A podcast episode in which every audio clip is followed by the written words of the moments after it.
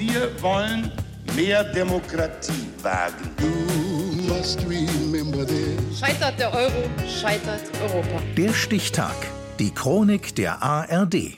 26. Mai 1997. Heute, vor 25 Jahren, starb der deutsche Physiker und Erfinder Manfred von Ardenne. Peter Meyer-Hüsing. In drei Diktaturen für seine Verdienste ausgezeichnet. In Nazi-Deutschland, in der Sowjetunion und in der DDR. Eine eher ungewöhnliche Leistung des Erfinders und Technikers Manfred von Ardenne. Wissenschaft schwimmt immer oben, soll der adlige Sohn einer Hamburger Offiziersfamilie mal gesagt haben. In Erinnerung bleibt Manfred von Ardenne vor allem für seine Erfindungen in der Radiotechnik und der elektronischen Bildübertragung, Grundlage des Fernsehens. Der Mann, der kein Abitur hat und dank guter Beziehungen trotzdem ein Studium aufnimmt, verlässt die Universität ohne Abschluss. Er sieht sich als Praktiker. Dann bin ich danach gleich in die Entwicklungen hereingegangen, die sich anbahnten. Das führte zu ähm, sehr billigen und sehr leistungsfähigen Geräten. Ardenne ist begabter Erfinder wie auch ehrgeiziger Unternehmer. Gefördert von der Firma Löwe entwickelt Ardenne bald das erfolgreichste Radiogerät der 20er Jahre, den Löwe OE333. Ob Elektronenmikroskop, Fernsehtechnik oder Teilchenbeschleuniger, auch die Nazis erkennen schnell die Fähigkeiten des umtriebigen Tüftlers und der kennt keine Berührungsängste mit den neuen Machthabern. Sein privates Institut in Berlin wird großzügig gefördert. Einige Projekte sind als kriegswichtig eingestuft, bis hin zur atomaren Bombe, wie Historiker Rainer Kalsch sagt. Es war sein großes Glück, dass seine Forschungsergebnisse nicht dazu geführt haben, dass Hitler eine große Kernspaltungsbombe äh, bekam.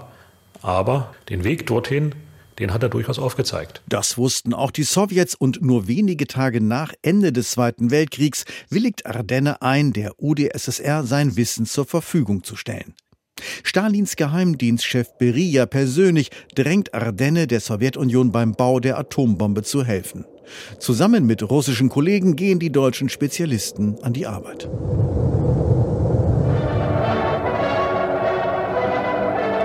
Und als 1953 die erste sowjetische Wasserstoffbombe explodiert, erhält Manfred von Ardenne den Stalin-Orden. Einen Zusammenhang hat er nie zugegeben, rechtfertigte sich aber später. Eigentlich schon nach den ersten Tagen war uns, unserer Gemeinschaft und mir völlig klar geworden, dass nur durch das Gleichgewicht der atomaren Macht zwischen den Vereinigten Staaten und Russland eine nukleare Auseinandersetzung zu vermeiden war. Nur dadurch. Ardenne darf nun die Sowjetunion verlassen. Er geht 1955 zurück in den Osten Deutschlands und kauft sich von den Rubeln des Stalinpreises Immobilien in bester Lage in Dresden. Und obwohl die Sowjets ihren deutschen Genossen mitteilen, Ardenne sei geltungssüchtig und geldgierig, möchte SED-Chef Ulbricht mit dem adligen Wissenschaftler den DDR-Sozialismus schmücken und gewährt ihm außergewöhnliche Privilegien. Ein privatwirtschaftlich organisiertes Forschungsinstitut.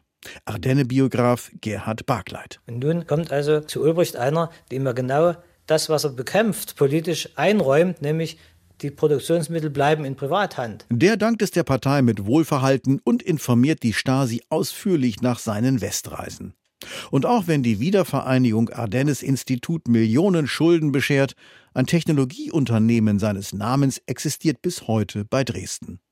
Der Mann, der als Wissenschaftler drei Diktaturen diente und über 600 Patente hielt, starb heute vor 25 Jahren. Der Stichtag.